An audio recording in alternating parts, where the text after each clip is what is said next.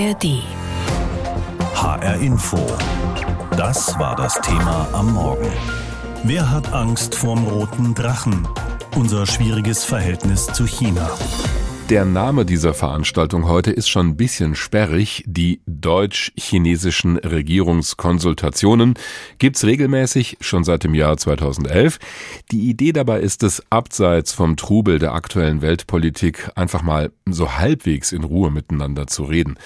Wobei ausgerechnet in diesem Jahr dürfte das eher nach hinten losgehen.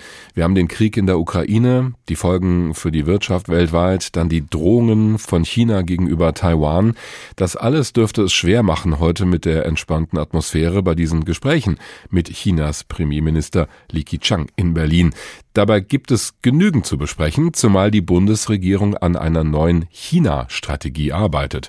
Unser Hauptstadtkorrespondent Kai Küstner erklärt, wie es um die Beziehungen zu China insgesamt steht momentan. Geopolitisch ist China unbestritten ein Koloss. Gemessen daran räumt die Bundesregierung dem Wirtschafts- und Militärgiganten in ihrer nationalen Sicherheitsstrategie eher minimalen Raum ein. Ein paar spärliche Zeilen in dem 76-Seitenwerk, das war's. Den einen ist es zu lang, den anderen ist es zu kurz, bemerkte Außenministerin Annalena Baerbock bei der Vorstellung der Sicherheitsstrategie. Wer dennoch mehr erhofft hatte, muss sich damit trösten, dass die Ampelkoalition über kurz oder lang ja der Sicherheitsstrategie noch eine China-Strategie folgen folgen lassen wird. Leiten lässt sich die Bundesregierung im Umgang mit Peking jedenfalls schon länger von einem Dreiklang. Von manchem Koalitionspartner auch schmunzelnd, aber im eher unchristlichen Sinne Dreifaltigkeit genannt. China nämlich ist aus deutscher Sicht dreierlei gleichzeitig. Partner, Wettbewerber und systemischer Rivale. Wobei, so heißt es in der Sicherheitsstrategie wörtlich, die Elemente der Rivalität und des Wettbewerbs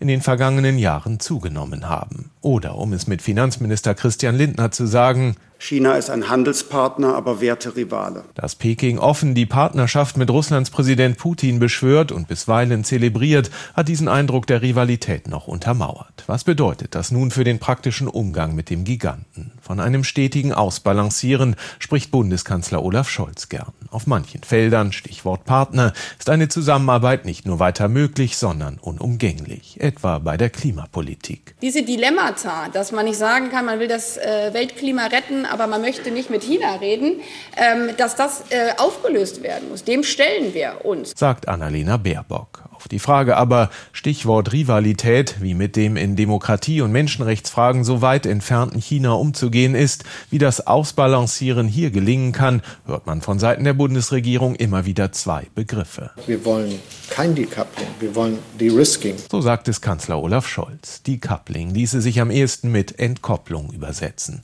Soll also heißen, alle wirtschaftlichen Bande zu China abzubrechen, wäre hirnrissig. Sehr wohl aber will man Risiken minimieren. Sprich, darauf darauf achten, dass man sich bei Rohstoffen oder sensiblen IT-Bauteilen, etwa bei Mobilfunknetzen, nicht so abhängig macht, dass man erpressbar wird. Das klingt zunächst stimmig, doch damit fängt der Balanceakt ja erst an. Der Streit um die Beteiligung des chinesischen Staatskonzerns Costco am Hamburger Hafen hat gezeigt, wie sehr innerhalb der Ampel um den richtigen Kurs gerungen wird. Der Wirtschaftsflügel der SPD warf Annalena Baerbocks Auswärtigem Amt jüngst einen Anti-China-Kurs vor. Ähnlich sieht es auf EU- oder transatlantischer Ebene aus. Frankreichs Staatspräsident Macron wünscht sich einen deutlich sanfteren Kurs auch in der Taiwan-Frage als die USA.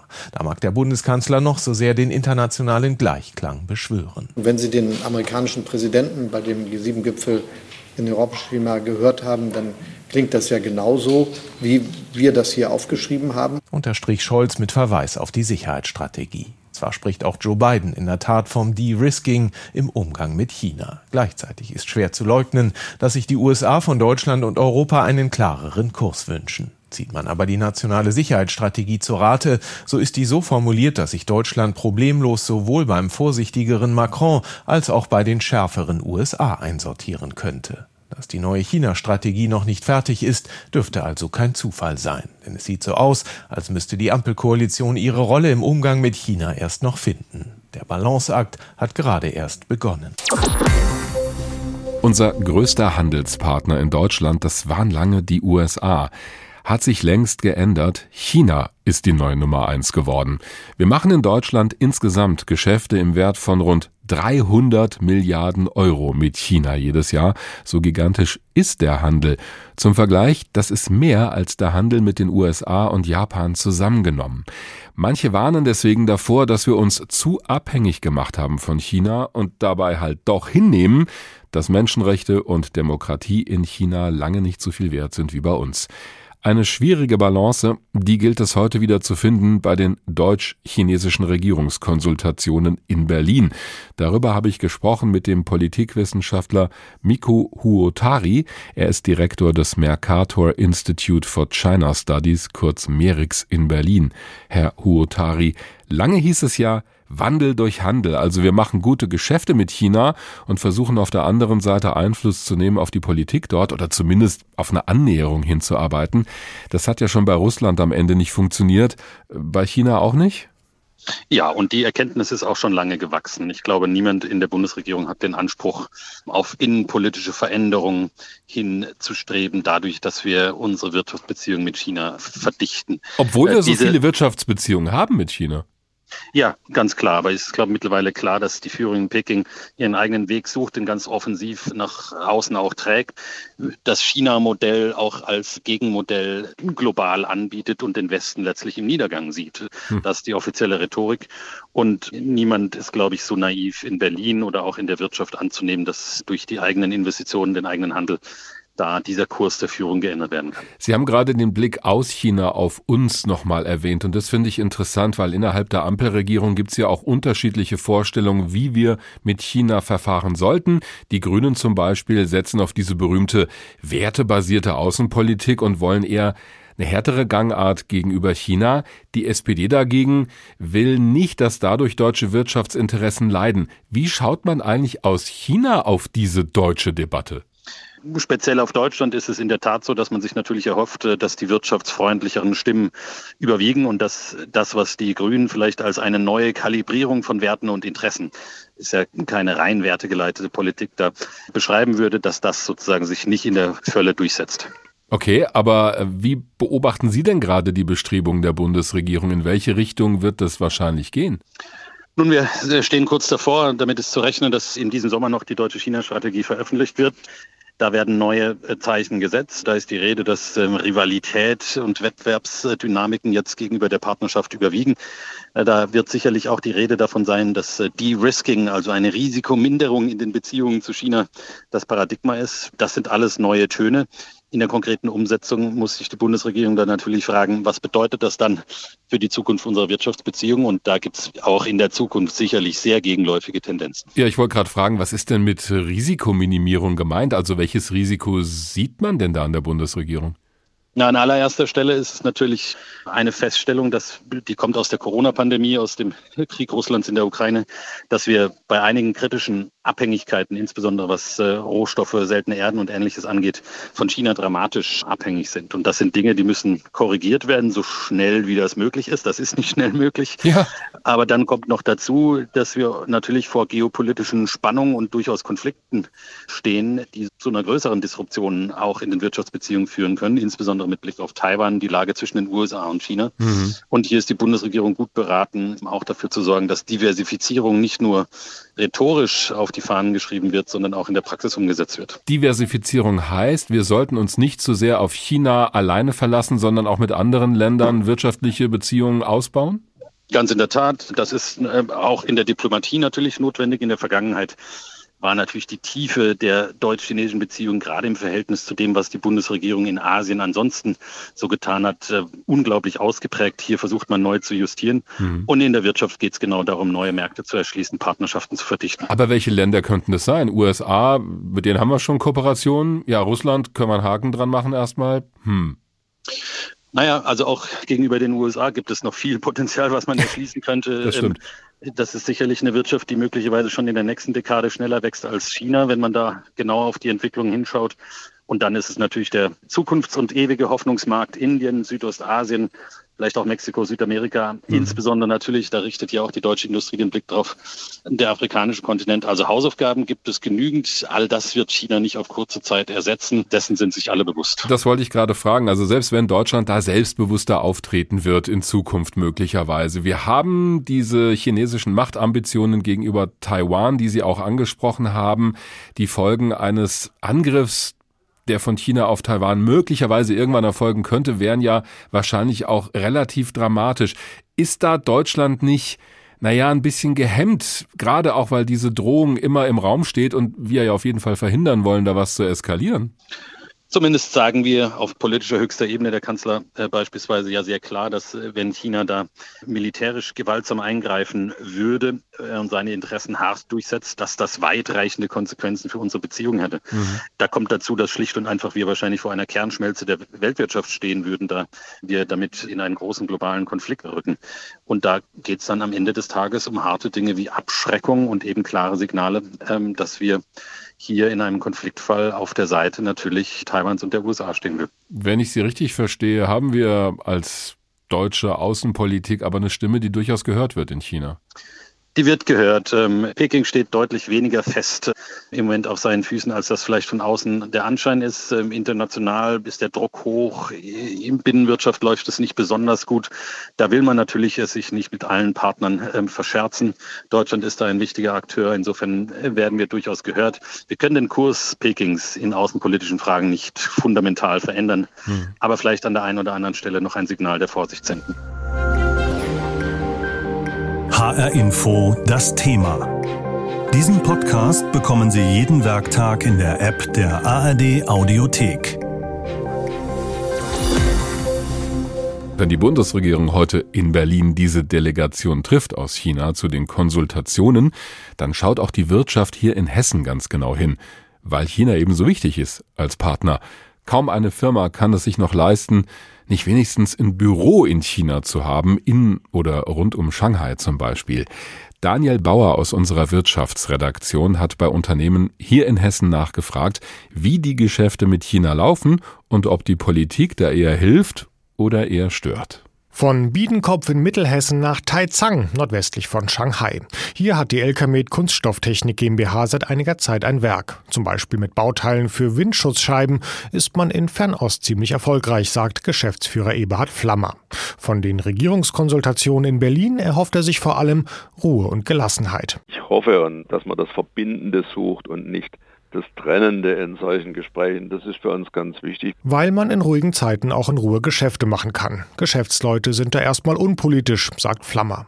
Und bei China muss man das wohl auch sein. Als systemischen Rivalen hat Außenministerin Baerbock das 1,4 Milliarden Einwohnerland unlängst bezeichnet. Für viele Unternehmen ist es in erster Linie aber immer noch ein riesiger Absatzmarkt. Das muss man bei der Betrachtung immer im Kopf haben, dass es dabei auch um ein großes Maß an Beschäftigung in Deutschland geht und natürlich auch in Hessen und bei unseren Industriebetrieben, um die es sich da hauptsächlich handelt. Auch der Mobilitätssystemanbieter Hübner aus Kassel hat schon seit über 20 Jahren ein Werk in Shanghai. Unter anderem werden hier Teile für Busse und Bahnen produziert. China ist wichtig, sagt Geschäftsführer Kai Mentel. Der chinesische Infrastrukturbedarf und das äh, öffentliche Personenverkehrsnetz ist äh, eines der größten äh, weltweit. Und wir haben dort insbesondere mit den lokalen Kunden die sich ja rund um den chinesischen Zughersteller CRRC bewegen, ähm, den weltweit größten Zughersteller äh, als einen unserer äh, Hauptkunden zu beliefern. Aber auch bei Hübner spürt man das wachsende Selbstbewusstsein der chinesischen Wirtschaft.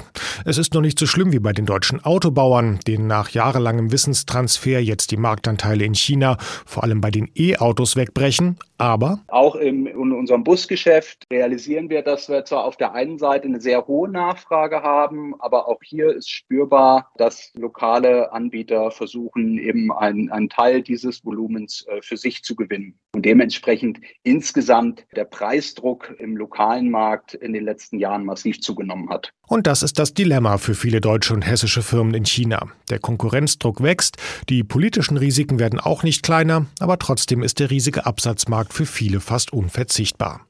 Das deutsch-chinesische Handelsvolumen lag im vergangenen Jahr bei 299 Milliarden Euro.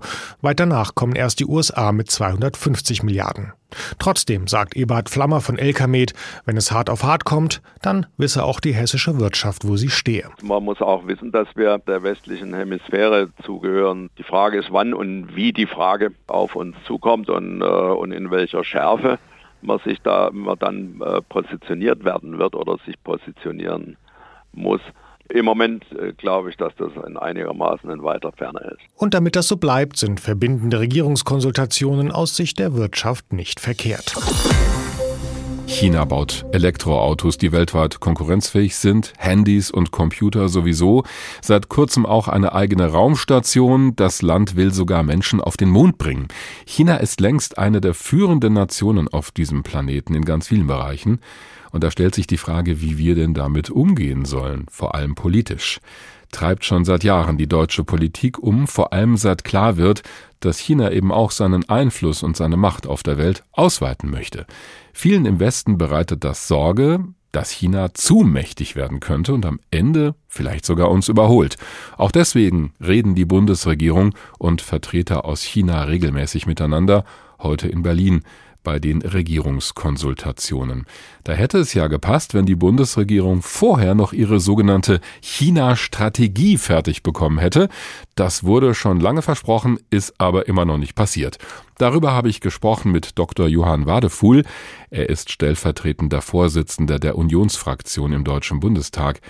Herr Wadefuhl, Sie haben die Bundesregierung immer wieder kritisiert, weil die immer noch nicht ihre China-Strategie vorgelegt hat.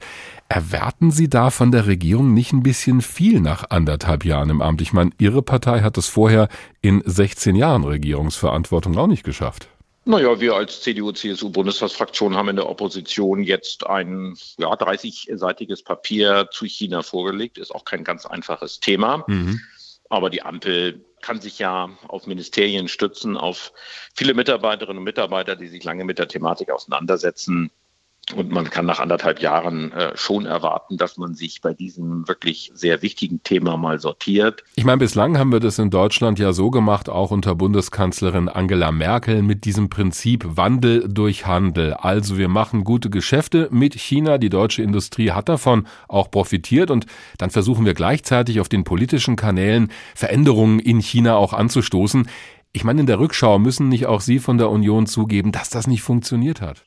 Ich bin durchaus der Meinung, dass man selbstkritisch die Handelsbeziehungen zu Russland, vielleicht auch zu China sich angucken kann. Wobei ich nicht unbedingt glaube, dass wir äh, beabsichtigt haben, dass es dort einen Wandel gibt. Ich glaube, niemand hatte gehofft, dass durch viel Handel Putin mal irgendwie von der Macht abgelöst werden könnte. Ja, das, das vielleicht nicht, aber dass in China Menschenrechte mehr geachtet werden oder die Uiguren anders behandelt werden. Ich meine, Geschäfte haben wir immer gute gemacht, aber politisch hat sich da doch ehrlich gesagt kaum was bewegt.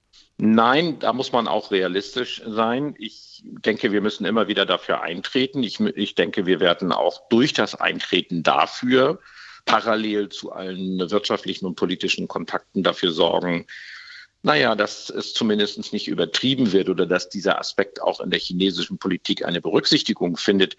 Aber vollkommen klar, es geht uns im Wesentlichen darum, ein außenpolitisches, ein außenwirtschaftliches Handeln von China zu erwirken, mhm. was mit unseren Interessen irgendwie in Übereinstimmung zu bringen ist. Nicht? Stichwort Taiwan. Ja, ich wollte gerade fragen, dass das klar ist, ja. was Sie meinen. Also es geht gar nicht so sehr darum, innenpolitisch in China jetzt Großartiges zu bewegen, sondern eher, wie genau. China in der Welt auftritt. Sie haben Taiwan angesprochen, da gibt es ja immer wieder Drohungen aus China. Ja, natürlich. Gerade Präsident Xi hat äh, eindeutig gesagt, dass es die klare Absicht ist, der Volksrepublik China dafür zu sorgen, dass faktisch Taiwan auch äh, eingegliedert wird in das Staatsgebiet, was einen demokratischen Rechtsstaat, äh, der auch marktwirtschaftlich organisiert ist, zerstören würde. Ja, und da ist natürlich unser Interesse dafür zu sorgen, dass so etwas nicht passiert weil wir uns schon für Menschen dort auch verantwortlich fühlen, weil wir wissen, dass das schwere Auswirkungen auf äh, die Weltwirtschaft hätte insgesamt nicht nur wegen der Kriegsgefahr mit den Vereinigten Staaten von Amerika, äh, aber wir wissen ja, alle Handelsströme gehen durch diese Region. Mhm. Wir sind stark verwoben mit Taiwan und mit China und deswegen sollten wir schon äh, unsere Handelskontakte, unsere politischen Kontakte zu China auch dafür nutzen, dass wir ihnen ganz klar machen, jede gewaltmäßige Änderung des Status quo lehnen wir ab und sollte von China nicht weiter verfolgt werden. Herr Dr. Wadefuhl, da kommen wir natürlich wieder an so einen neuralgischen Punkt. Wir waren noch nie wirtschaftlich so abhängig von China wie heutzutage. Das Land ist mittlerweile unser wichtigster Handelspartner überhaupt in der Welt. Wenn wir da jetzt sagen, okay, liebe chinesische Regierung, bis dahin und nicht weiter, dann sagt vielleicht die Regierung dort, okay, dann machen wir mit jemand anderem Geschäfte. Also wie sollen wir das, was Sie gerade gesagt haben, hinbekommen, ohne uns selber zu schaden und unserer Wirtschaft? Ich glaube nicht, dass man da einfach einen Hebel umlegen kann und sagen kann, so jetzt erwarten wir sofort von China, dass sie 100 Prozent alle unsere Interessen berücksichtigt äh, oder wir wenden uns von China ab. Das ist natürlich unrealistisch. Aber ich denke, wenn wir eine Doppelstrategie verfolgen, ist es durchaus möglich. Ich denke schon, dass wir klar unsere Interessen artikulieren können und dass das auch in China gehört wird. Mhm. Denn umgekehrt ist natürlich China von uns auch abhängig. China leidet sehr unter den Folgen der Corona-Krise und natürlich sind wir ein wichtiger, ein zentraler Markt für China. Und natürlich sind auch beispielsweise unsere Produkte äh, ich denke nur an die Autos, auch nicht sofort ersetzbar in China. Die wollen die Chinesen auch schon gerne fahren. Hm. Aber natürlich müssen wir uns unabhängiger machen. Und damit müssen wir eben jetzt beginnen. De-Risking, also ein Abbau der Risiken. Das ist jetzt die Strategie der Zukunft. Und genau zu diesen Fragen hätte ich gerne mal was von der Bundesregierung äh, gelesen, aber die hinterlässt da leider nur Leerstellen. Ja, aber vielleicht haben Sie ja selber eine Idee, weil dieses Stichwort De-Risking habe ich in dem Zusammenhang auch schon mehrfach gehört. Also Risiken reduzieren. Wäre es da nicht schlauer zu sagen, wir machen uns eben nicht mehr so abhängig von China? Wir gucken mal in andere Länder. Genau, wir müssen in andere Länder gucken. Wir können nämlich vieles, was wir in China derzeit beziehen, ich denke nur mal an Rohstoffe, insbesondere die berühmten seltenen Erden, die wir ja für viele digitale Produkte und für viele hochtechnologische Produkte brauchen, die können wir auch woanders beziehen. Die können wir auch in Afrika beziehen. Die können wir sogar teilweise in Europa beziehen, äh, sich halt mal äh, umzuschauen, wo das auch möglich ist. Das mhm. muss jetzt beginnen. Äh, und äh, wir können auch den Chinesen sagen, wenn ihr euch bei uns im Markt engagieren wollt, das machen sie ja, dann wollen wir in gleichem Maße das auch bei euch mhm. dürfen. Reziprozität nennt man das, ziemlich komplizierter Begriff, aber sagt einfach gleiche Rechte in den jeweils anderen Märkten des Zugangs. Aber kann das sein, dass wir am Ende, also wenn wir zum Beispiel auf andere Märkte gehen, vielleicht auch mehr bezahlen müssen für gewisse Rohstoffe? China ist halt, was das angeht, schon ein verlässlicher Handelspartner auch gewesen. Müssen wir da nicht so ehrlich sein und sagen, okay, wenn wir politisch selbstbewusster sein wollen und vielleicht eben nicht mehr alles mitmachen wollen, geht das vielleicht auch auf Kosten unseres Wohlstandes? Das würde ich nicht unbedingt sagen, denn ein Unabhängigmachen von China sorgt ja gerade dafür, dass unser Wohlstand, dass unsere wirtschaftliche Stabilität gesichert wird auf mhm. Dauer. Und dass wir nicht davon abhängig sind, ob China mal den Daumen senkt, ja oder nein. Und insofern mag es kurzfristig das eine oder andere mal teuer machen, aber mittel- und langfristig zahlt sich so eine Strategie gegenüber China immer aus. HR Info. Das Thema. Wer es hört, hat mehr zu sagen.